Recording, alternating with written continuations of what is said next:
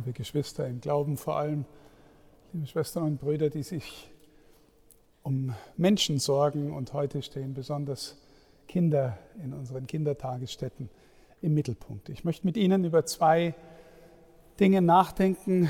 Das erste ist das Wort, auch ein bisschen sperrig, katholisches Profil und im zweiten Teil dann auf das Evangelium vom Säen und vom Wachsen der Saat eingehen. Wie in aller Welt wird sich ein Außenstehender fragen, wie in aller Welt kommen nun die Träger von Kindertagesstätten auf die Idee, das katholische Profil zu befördern. Es hat zumindest der Herr Niederländer in der Einladung geschrieben, dass es auch darum geht. Die Kirche ist ja wahrlich in einer Krise, in einer fundamentalen Krise, vermutlich die größte Krise seit der Reformation. Und dann ist sie unter anderem durch den unsäglichen Skandal des sexuellen Missbrauchs vor allem an Kindern und jungen Menschen ähm, betroffen. Und äh, die Erkenntnis, dass da ganz viel fürchterliches Leid verursacht worden ist, beschäftigt uns, beschäftigt uns natürlich im Blick auf die Betroffenen, aber auch in der Frage, wie wir unser Kirche-Sein miteinander verändern können. Und jetzt ist die große Frage, hat das K, das katholische Profil, dazu beigetragen?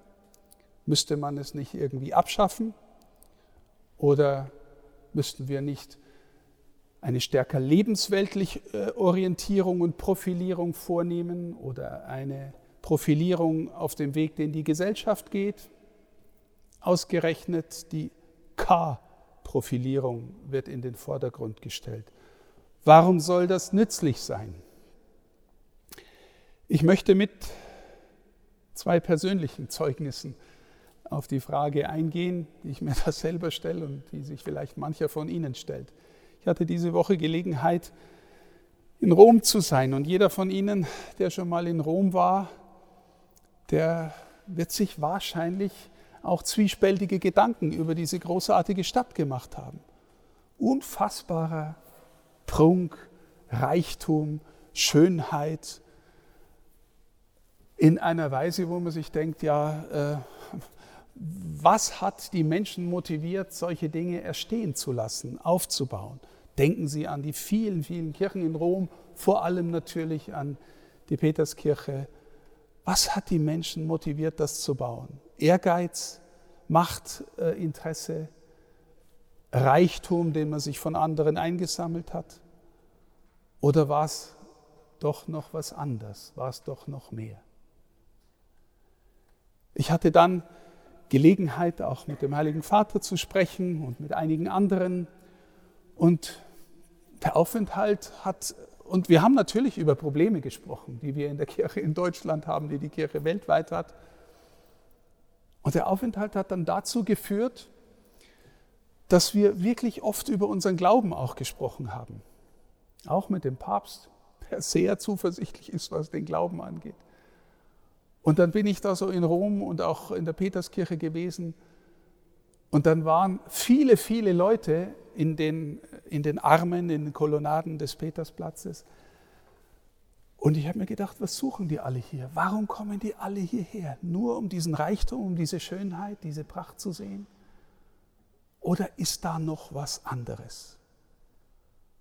Und mir ist dann immer mehr deutlich geworden, das ist ja auch, was mein eigenes Leben an und umtreibt, der eigentliche Grund, der tiefste Grund, warum es das alles gibt, warum es das hier gibt, warum wir jetzt einen Haufen Geld investieren, damit sich das erneuert, warum es die Kirchen daraus, da draußen gibt, warum es eure kirchlichen Kitas gibt. All das gibt es im Grunde aus dem einen einzigen Grund, aus der Erfahrung, dass Christus auferstanden ist. Wenn Christus nicht auferstanden wäre, dann könnten wir sofort einpacken. Dann, dann müsste ich hier äh, mich sofort umziehen und mir einen anständigen Beruf suchen. Weil dann wäre alles das, was wir hier sagen und tun, fake. Paulus spricht davon im ersten Korintherbrief, dass er diese überwältigende Erfahrung gemacht hat, dass er lebt. Und dann sagt er, und ich weiß nicht, das überliest man gerne mal, er erschien also dem Petrus, dann den Zwölf und dann heißt es plötzlich und 500 Leuten gleichzeitig. Und die meisten von ihnen sind noch am Leben.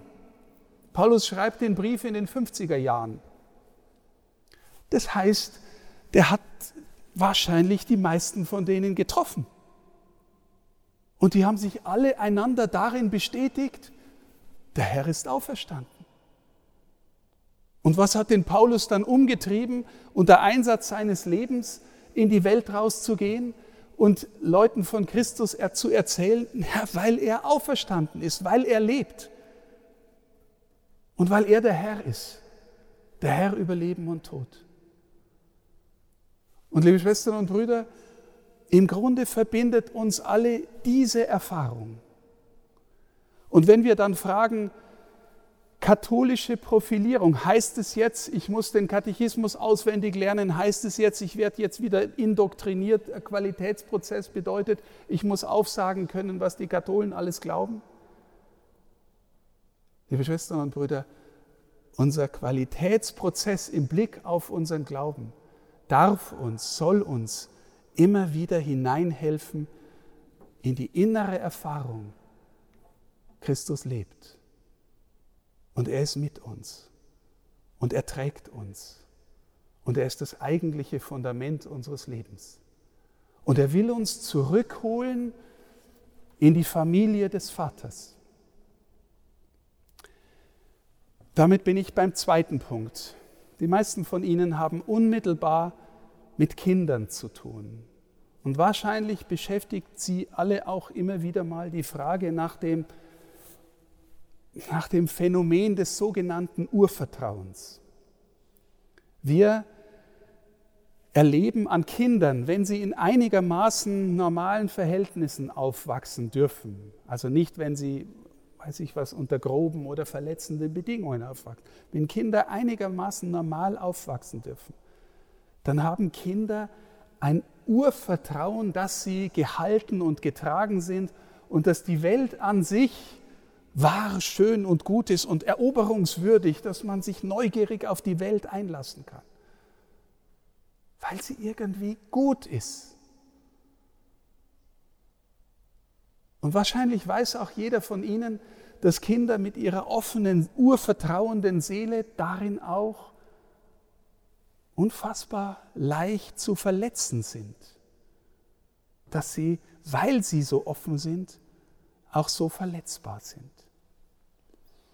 Und trotzdem sagt uns der Herr ein Wort, dass wir werden sollen wie die Kinder. Und ich bin ziemlich überzeugt davon, dass dieses Wort irgendwie Bezug nimmt auf diese Frage nach dem Urvertrauen. Das möchte ich mit Ihnen noch ein bisschen näher bedenken. Also Kinder sind im, irgendwie in einer Offenheit auf die Welt da und sie sind uns anvertraut. Was hieße jetzt katholische oder christliche oder gläubige Profilierung?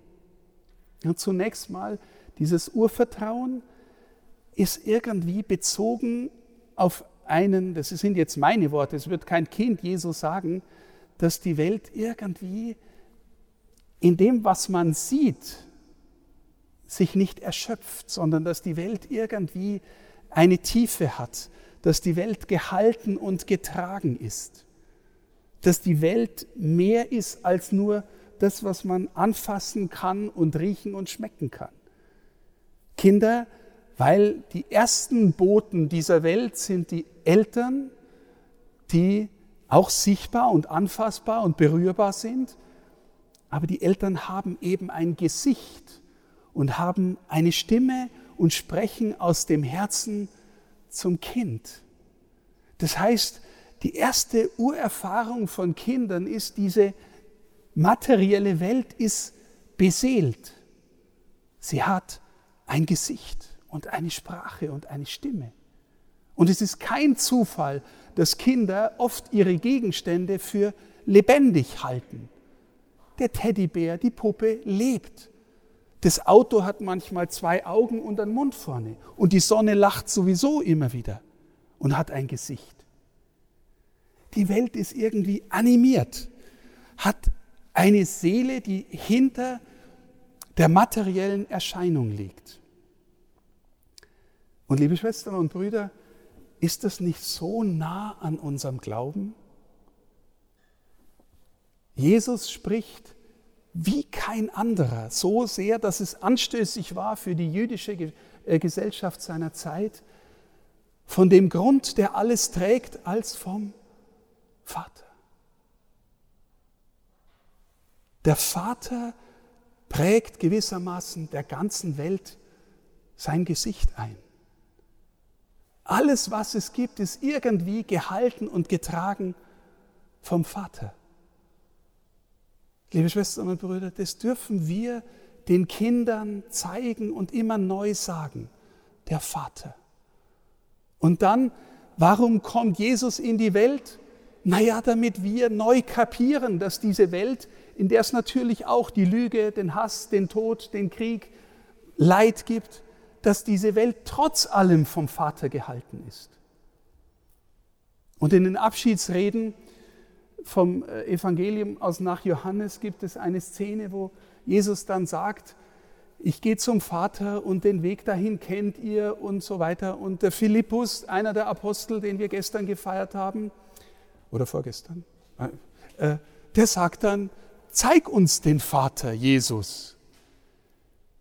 Dann sagt der Jesus, man merkt schon richtig, wie er so ein bisschen aufsäuft. Philippus, jetzt bin ich schon drei Jahre mit dir beieinander, Tag und Nacht. Und du fragst mich nach dem Vater.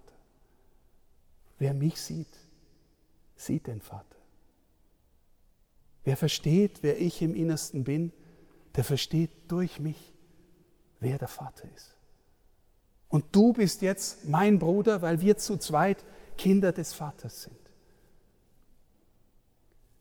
Liebe Schwestern und Brüder, unseren Kindern zu helfen, zu verstehen, dass die Welt gehalten ist von einem Vater und wir seine Kinder sind, alle miteinander. Und dass Jesus unser Bruder ist, der uns dahin führt und uns begleitet und mit uns geht.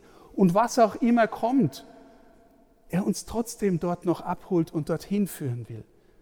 Dass wir Familie sind. Das bedeutet Profilierung unserer Kindertagesstätten durch das, was wir glauben. Eine Analogie noch, weil ich das von der Familie und vom Vater so sage. Ich weiß nicht, wie es Ihnen gegangen ist. Mir war meine eigene Familie als 16-Jähriger oder sowas, 17-Jähriger, super peinlich. Wahrscheinlich bei vielen von Ihnen auch. Super peinlich. Gell? Ich war der Checker, ich habe die Welt kapiert und meine Eltern und meine Verwandten haben nichts kapiert.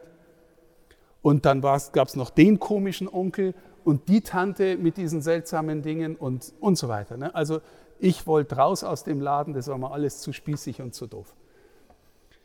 Und dann habe ich vor allem auch durch Leiterfahrungen in unserer, aber auch in anderer Familie und dann durch Pflege Dienste, die Menschen in der Familie geleistet hat und dann durch auch sehr gute Freundschaft nach und nach erfahren, was es für ein Wert ist, eine Familie zu haben. Was es für ein Wert ist, wenn man Menschen um sich hat, wo der Zusammenhalt da ist und man auch in den schwierigen Situationen miteinander durchgeht. Und so bin ich gewissermaßen von innen wieder reingekommen und habe von innen her gelernt, naja, der komische Onkel, der hat echt auch seine guten Zeiten. Und die seltsame Tante, die ja, und auch mein Vater und meine Mama, gell, die sind auch nicht nur blöd und, und sowas. Also, und dann habe ich kapiert, dass ich vielleicht manchmal ziemlich doof war. Und äh, dass die mich ja auch aushalten mussten. Und so spürt man plötzlich von innen her auch mancher Ritus, manche Regeln, die sich die Familie gegibt, gegeben hat, das hat alles auch seinen inneren Sinn. Verstehen Sie? Von außen schauen wir gerade auf die katholische Kirche. Menschen reduzieren sie in der Regel auf Skandale und auf Gesetzmäßigkeiten, die mit Sätzen beginnen wie du musst, du darfst nicht und du sollst. Und die denken sich, ja, das ist ein komischer Laden. Wenn wir mal von innen berührt worden sind, von dem Geheimnis, dass das hier alles hat entstehen lassen und unsere Glaubensgemeinschaft hat entstehen lassen, wenn wir berührt sind von der Erfahrung, Christus lebt, er geht mit uns. Und weil wir mit ihm sind, haben wir auch einen Vater. Und die ganze Welt hat ein Gesicht und ist trotz allem getragen vom Vater. Dann ist der größte Dienst für unsere Kinder und jungen Menschen, den wir als christliche Gemeinschaft äh, leisten können, ihnen dieses Gesicht zu zeigen, zu eröffnen, davon zu sprechen, sodass Kinder sich in ihrem Urvertrauen eingeborgen wissen, trotz allem, was da noch kommen wird. Weil es gibt kein Leben ohne Leid, ohne Erfahrung von verraten werden, ohne Bosheit, ohne Lug. Trotz allem, der Vater ist da. Der Herr geht mit durch die Zeit. Das ist unser Dienst an den Kindern. Liebe Schwestern und Brüder, ich weiß nichts mehr von meinem Kindergarten in meiner Zeit. Ich weiß nichts mehr. Aber die Erfahrung, dass ich behütet aufgewachsen bin, dass da irgendwie ich eine gute Kindheit hatte, die getragen war von guten Menschen, die mir gezeigt haben, vermittelt haben, dass die Welt im Kern gut ist und gut bleibt. Das bleibt. Ich wünsche Ihnen von Herzen, dass das, was da so technisch Bistumsrahmen Handbuch heißt, dass das euch selber hilft, in die tiefere Erfahrung zu kommen, Jesus lebt und dass ihr den Kindern, den jungen Menschen helfen könnt, zu verstehen, dass wir einen Vater haben, der uns nie verlässt und einen Herrn Jesus, der uns durch die Welt begleitet, was auch kommen mag. Danke, dass Sie sich auf diesen Weg machen. Amen.